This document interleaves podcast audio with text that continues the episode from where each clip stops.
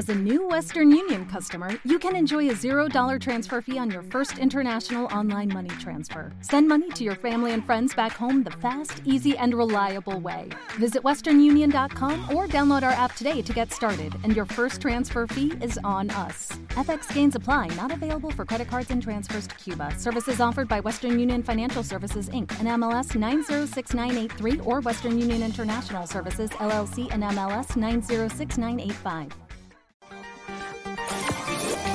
Bienvenidas, bienvenidos a Valientes del Emprendimiento. El podcast en el que repasamos las noticias más relevantes de la semana, publicadas en la revista digital Valientes Emprendedores y las difundidas en nuestro canal de Twitch. Dirige y presenta Faustino Sánchez Guindo. Comenzamos, valientes.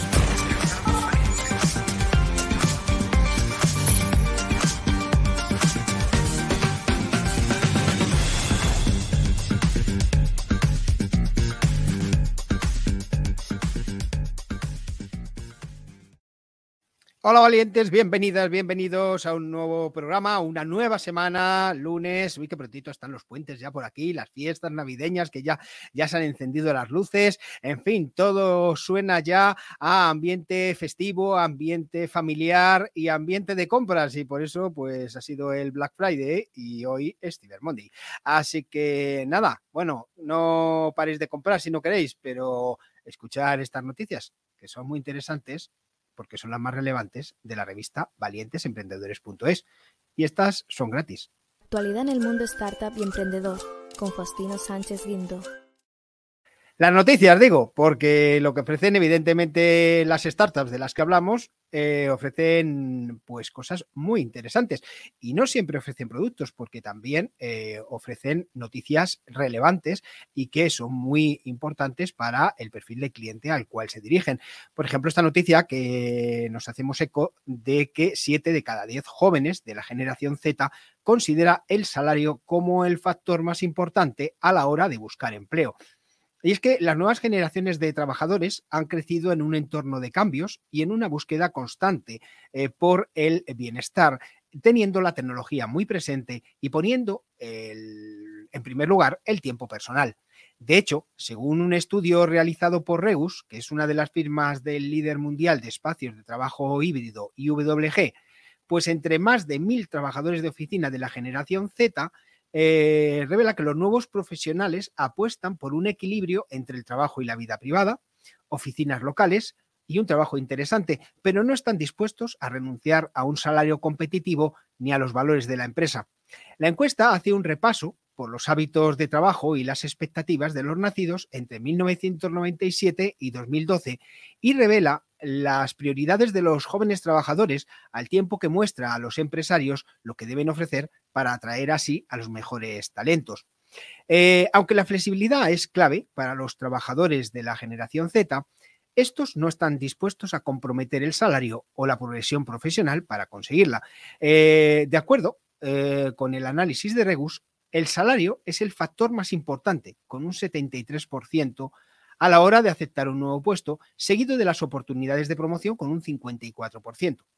La remuneración insuficiente fue la principal razón para dejar un trabajo, lo dijo un 53%, mientras que la falta de progresión también estuvo entre las primeras, con un 41%. La flexibilidad, consecuencia de la pandemia, ha sido un factor también importante en el comportamiento de los trabajadores, ya que estos pueden ser igual de eficientes sin tener que estar en una gran sede corporativa lejos de su domicilio. Partiendo de esto, el estudio reveló que el 85% de los trabajadores de la generación Z quiere una oficina cerca de casa, lo que supone que la era de los largos desplazamientos está llegando a su fin. De igual forma, más de la mitad 51%, quiere poder trabajar desde casa, mientras que solo una cuarta parte, el 25%, afirma que es importante tener una oficina grande en el centro de la ciudad. Además, a más de un tercio, el 38%, le gustaría tener un horario flexible y el 43% afirma que dejaría un trabajo si no ofreciera buen equilibrio entre la vida personal y laboral. El estudio también reveló que el personal más joven no está dispuesto a conformarse con un trabajo aburrido solo para cobrar su nómina. Así pues, el 46% afirma que tener un trabajo o tareas interesantes es crucial para permanecer en su actual empleo Y no solo el salario o las oportunidades de promoción. Eh, el mismo número de personas afirma que dejaría su trabajo si éste no le resultara satisfactorio. Además, los participantes de la encuesta afirman que es importante perdón, trabajar en una empresa que haga hincapié en los valores y la ética. El 61% dijo que un liderazgo y una dirección fuertes eran importantes y casi un tercio, un 30%, afirmó que renunciaría si sintiera que los valores de su empleador no son acordes con los suyos. En esta misma línea, el 55% de los trabajadores de la generación Z confirma que los empleadores deberían considerarlo seriamente y casi la mitad, el 48%, se niega a unirse a una empresa que no tenga objetivos medioambientales y sociales claros. Incluso la mitad, el 50%, afirmaría que dejaría su puesto de trabajo si su empresa diera marcha atrás en los objetivos sociales o medioambientales. Los trabajadores de la generación Z coinciden en que la vida laboral va a cambiar significativamente en los próximos años. Partiendo de esto, el 55% de los participantes espera que la semana de cuatro días se convierta en la norma que numerosas empresas ya han comenzado a aplicar con éxito en toda Europa. Por otra parte, más de dos tercios, el 69%, afirman que la inteligencia artificial y la automatización serán cada vez más comunes en los entornos de oficina, aunque solo un tercio, el 35%, cree que afectará a sus propios puestos de trabajo. La forma de vestir para ir al trabajo también ha pasado por un proceso de evolución en los últimos tres años. Según el estudio, el 57% establece que los vaqueros son ahora aceptables, mientras que solo uno de cada diez dice que es importante vestirse como sus coworkers y una cuarta parte, 25%, dice que se vestiría para impresionar. En cambio, el 55% afirma que estar cómodo es una prioridad, dato que se eleva al 65% en el caso de las mujeres. Respecto al trabajo híbrido, bueno, pues parece que puede ofrecer lo mejor de ambos mundos. Y es que con los trabajadores de la generación Z, buscando flexibilidad y salarios competitivos, el trabajo híbrido es un aliado fundamental para las empresas en el momento de contratar jóvenes profesionales. En este sentido, gracias a los beneficios del modelo híbrido, que ponen en primer lugar el bienestar de los trabajadores, por la preferencia de los trabajadores de la Gen Z por los espacios de trabajo locales, se ha reflejado en los niveles de crecimiento de los espacios de trabajo flexibles y de oficina. Por eso, IWG planea abrir mil locales en todo el mundo y casi todos ellos estarán ubicados en capitales de provincia y ciudades medianas para atender esta demanda. En España, el auge del coworking está muy presente en las capitales de provincia e IWG ha buscado dar respuesta a los trabajadores híbridos de ciudades como Oviedo, este año ha abierto las puertas del primer centro franquiciado del grupo, Alicante, Logroño, Gijón, Zaragoza, Toledo, Murcia, San Sebastián o Bilbao, entre otras. Esto permite a los profesionales reducir los largos desplazamientos y trabajar desde cualquier lugar. Mark Tisson, fundador y CEO de IWG, comentó que se acabaron los días en los que el personal más joven aceptaba fácilmente los desplazamientos largos al trabajo esto no supone una generación que trabaje netamente desde casa. De hecho, los datos muestran claramente que la generación Z valora el tiempo en la oficina para aprender y colaborar. Pero las empresas deberían pensar en los lugares de trabajo que pueden ofrecer para evitar desplazamientos y al mismo tiempo atraer el talento. El Ejecutivo concluye que la pandemia ya ha acelerado las tendencias del trabajo híbrido y con la próxima cohorte de líderes empresariales que surgirá de la generación Z, este modelo laboral ha llegado para quedarse. Estás escuchando Valientes del Emprendimiento con Faustino Sánchez Quinto. Interesantísima la encuesta de la generación Z, la verdad. Eh, vamos con otra que la verdad es que nos hace, nos da un poquito de rabia, pero hay que contarlo porque hay que visibilizarlo. El 75% de las mujeres de la Unión Europea han sufrido violencia en las empresas en el último año. Los efectos del COVID aún se están sufriendo en diferentes sectores y ámbitos, uno de ellos es el mercado laboral, especialmente en lo relativo a las relaciones entre empleados y empresas, que según denuncia el CEDE, que es el Centro de, Estudios de Ladones de Europa, eh, se ha cebado con las, con las mujeres. Según datos de la organización presentados por el Parlamento Europeo, a final de 2021, más del 75% de las trabajadoras sufren violencia en las empresas. Esta situación, con cifras tan elevadas como no se habían dado nunca, viene provocada por el trabajo remoto, es decir, por el teletrabajo. desde situaciones intimidatorias a comentarios impropios del ámbito laboral, de connotación sexual, abuso de poder, pasando por la desigualdad en los puestos de responsabilidad, hasta en los salarios y otras formas de machismo y sexismo, son algunas de las diferentes formas de violencia que sufren las mujeres a diario en un entorno que debería ser seguro, como es el del trabajo. La presidenta del CEDE, Mireia del Pozo, señala que esta situación va en contra de la cuenta de resultados de las empresas, afectando a la motivación y abriendo la puerta a la fuga de talento, ya que aquellas compañías que apuestan por el liderazgo femenino mejoran hasta seis puntos sus beneficios netos. Pero se trata de un problema de derechos humanos en las empresas. Del Pozo insiste en que la desigualdad de género en las empresas se debe abocar como lo que es, un derecho humano que no se respeta de forma generalizada.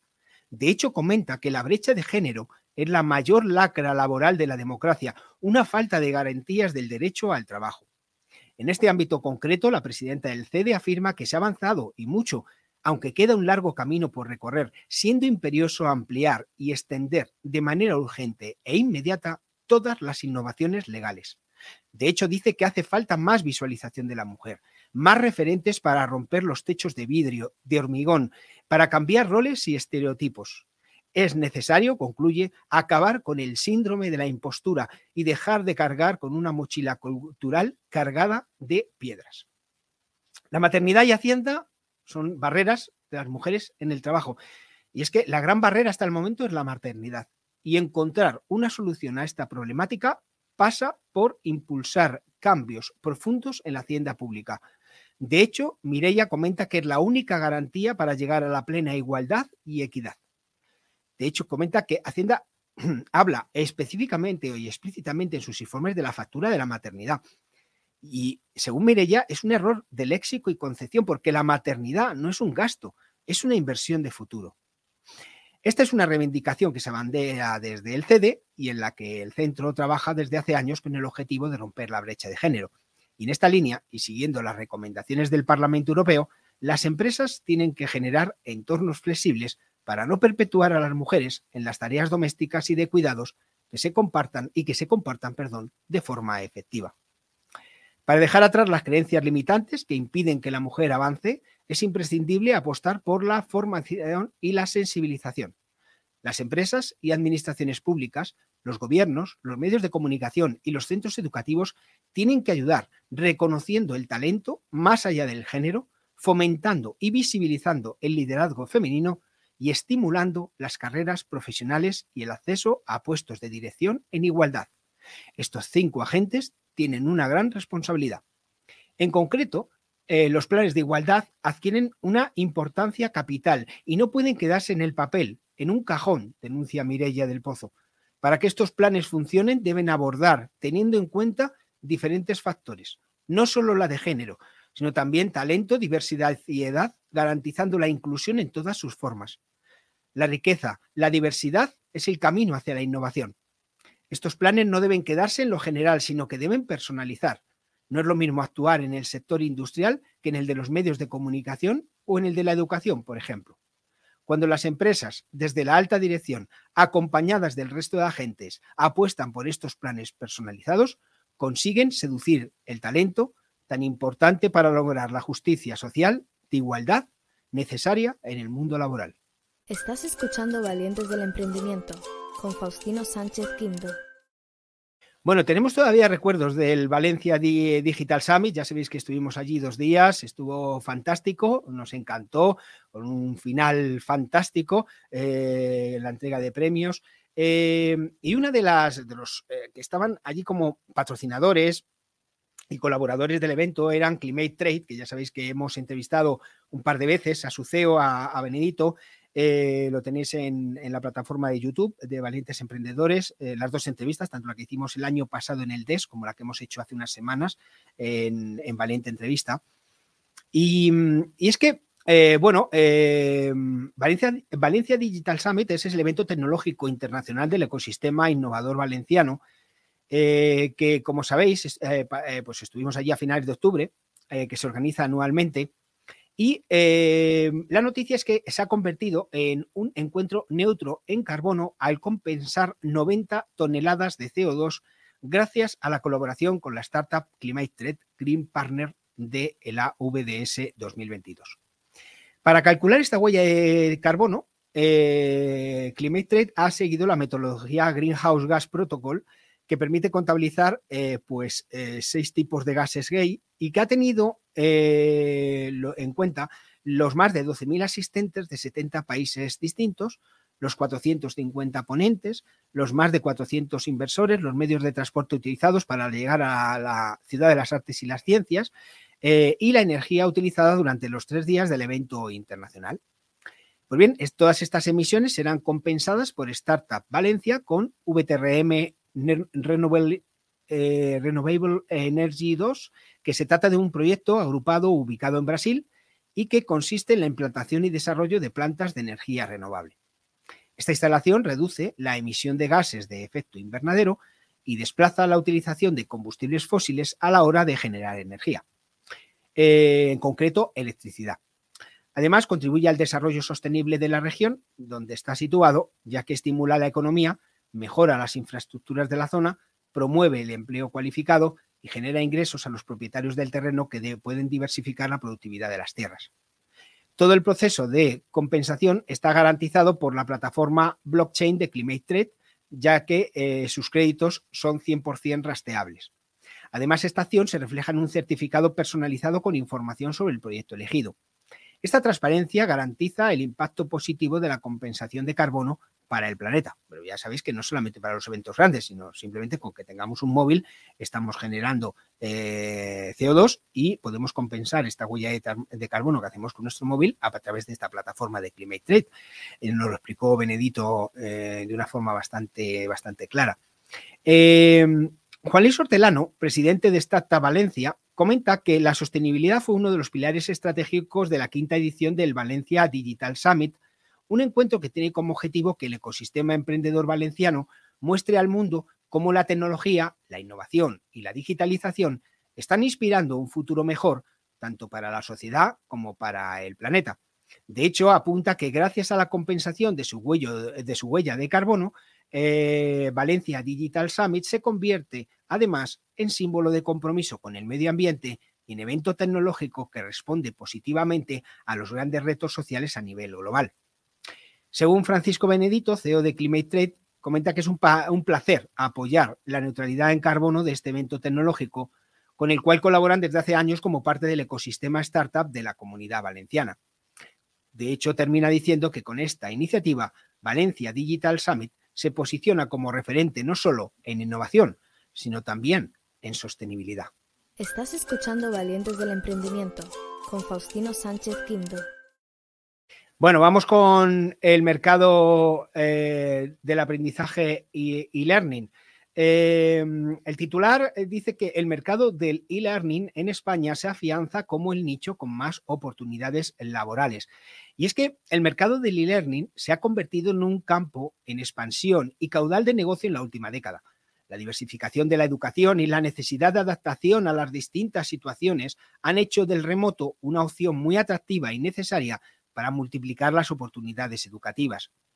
Actualmente en España, según datos aportados por AEFOL, en 2021 la facturación del e-learning se encuentra en torno a los 500 millones de euros, unas cifras altísimas que se esperan que crezcan más del 8% anual hasta 2026, según apunta el estudio e-learning Market Trends 2020-2026, eh, Global Research Report, eh, Industry Coverage, eh, cifras que se incrementan gracias a la nueva era digital. Si prestamos atención a las cifras de 2019 mostradas por el estudio anterior, el mercado del e-learning europeo se sitúa como tercer mercado mundial con una financiación de 1,8 billones de euros después de China y Estados Unidos y tras haber superado a India respecto al año pasado. A nivel global, se espera que el gasto en educación pase de los casi 8,1 billones actuales a los 10 billones de euros, incremento en parte motivado por los esfuerzos en las nuevas modalidades de e-learning que ya están completamente integradas en el sistema educativo. ¿Hacia dónde nos dirigimos? ¿En qué campos concretos hemos de focalizarnos? Pues la demanda del mercado se centra sobre todo en perfiles tecnológicos muy demandados por las empresas. Si razonamos en términos de oportunidades del mercado, el sector de la tecnología es, sin duda, donde debemos centrarnos. En este contexto de crecimiento, la empresa Aula B, que son expertos en formación tecnológica, está en plena expansión dentro de nuestras fronteras. De hecho, recientemente ha sido adquirida por el grupo Multiversity, que es el líder en el sector education, con el objetivo de reforzar el brand Aula y su presencia en el mercado internacional y en particular en España para combatir la brecha digital y formar personas capaces de responder a la escasez de profesionales de TI. Es por esto que nace el curso Academy, un bootcamp online a tiempo parcial que permite en seis meses adquirir las habilidades necesarias para escribir código, incluso a quienes no tienen competencias previas en el sector, e iniciar una nueva carrera profesional como desarrollador web. La decisión que permitirá agregar oferta de profesionales a un sector que demanda una gran cantidad de especialistas y que en España aún le queda largo recorrido lejos del objetivo marcado por la Unión Europea, para el cual debe triplicar sus perfiles tecnológicos de cara a 2030. Eh, David de Neve, CEO de Aula B, comenta que siempre han estado trabajando para tener un impacto positivo en la vida de sus estudiantes de una manera inclusiva y sostenible y permitirles adquirir las habilidades y la mentalidad adecuadas para enfrentar los desafíos de un mercado laboral en constante evolución. Unirse a Multiversity, comenta David de Neve, eh, pues les dará la oportunidad de expandir su red y permitir que más personas cambien su vida laboral. Estás escuchando Valientes del Emprendimiento con Faustino Sánchez Quinto. Bueno, vamos con la última noticia de hoy y es cómo mejorar la demanda energética de los edificios. Y es que la sostenibilidad, pues ya sabéis, es un tema muy presente en el debate público actual, un hecho que ha provocado que el ahorro energético se haya convertido en una de las principales preocupaciones de la sociedad. Uno de los puntos importantes donde reducir el consumo energético son los hogares y oficinas, ya que el 80% de la energía se consume en los edificios. Además, según el Instituto para la Diversificación y el Ahorro de la Energía, IDEA, el 25% del consumo de la electricidad en España se produce dentro de las casas, suponiendo la calefacción el 47% del consumo según el Instituto Catalán de Energía. La eficiencia energética resulta, por tanto, un factor clave para el futuro del sector de la construcción, con una clara apuesta por la sostenibilidad y un futuro donde las viviendas deberán ser responsables con el entorno y eficientes energéticamente. Desde Alza, Obras y Servicios se unen a este respeto por el medio ambiente y ponen la eficiencia energética como el centro de sus valores a la hora de orientar sus procesos productivos. La constructora especializada en vivienda residencial ofrece a sus clientes el servicio Alza Innova, gracias al que trabajan de forma colaborativa y personalizada desde el arranque del proyecto, ofreciendo un servicio de asesoramiento y estudio de viabilidad perdón, en el que se aportan soluciones innovadoras y sostenibles que ayudan a reducir el impacto medioambiental y mejoran la eficiencia energética gracias al uso de nuevas tecnologías, nuevos procesos constructivos y nuevos diseños, incluyendo novedosos materiales que mejoran el aislamiento térmico para evitar la entrada y salida de calor y el frío en la vivienda. Los cerramientos de aluminio, PVC y vidrio que mejoran las transmitancias, incluso diseñando orientaciones para el mejor funcionamiento de los edificios. Para ello, desde Alza, Obras y Servicios aportan soluciones que mejoran la demanda energética de los edificios gracias a medidas como pues, los nuevos sistemas relacionados con la energía, sistemas de calefacción, aire acondicionado, ventilación, iluminación tipo LED, etcétera. En todas nuestras construcciones comentan que están apostando por el uso de sistemas eficientes de calefacción, como calderas de condensación o bombas de calor aerotérmicas que además de ser más eficientes permiten menos emisiones directas de CO2 a la atmósfera. Eh, otra medida es la integración de renovables, energía solar térmica, geotérmica, aerotermia, eh, en fin, buscan la energía renovable que permita ahorrar energía y reducir emisiones directas de CO2. Y la tercera medida, integrar energías renovables que permitan eh, ahorrar energía, como paneles solares térmicos o paneles fotovoltaicos para autoconsumo. Además, la empresa cuenta con una división de profesionales altamente cualificados en llevar a todo tipo de rehabilitaciones integrales para recuperar y preservar edificios y viviendas ya existentes, mejorando sus condiciones de habitabilidad y seguridad. Alza, Obras y Servicios se une al resto de la neutralidad climática de 2050 con el objetivo de lograr una eficiencia energética en sus edificios.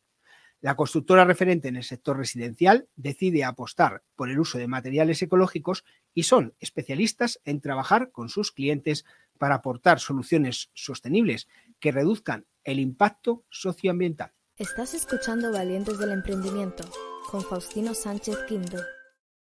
Bueno, valientes, pues esto es todo por hoy. Feliz semana y mañana volvemos con más noticias. Hasta mañana. Bienvenidas, bienvenidos a Valientes del Emprendimiento. El podcast en el que repasamos las noticias más relevantes de la semana, publicadas en la revista digital Valientes Emprendedores y las difundidas en nuestro canal de Twitch. Dirige y presenta Faustino Sánchez Guindo.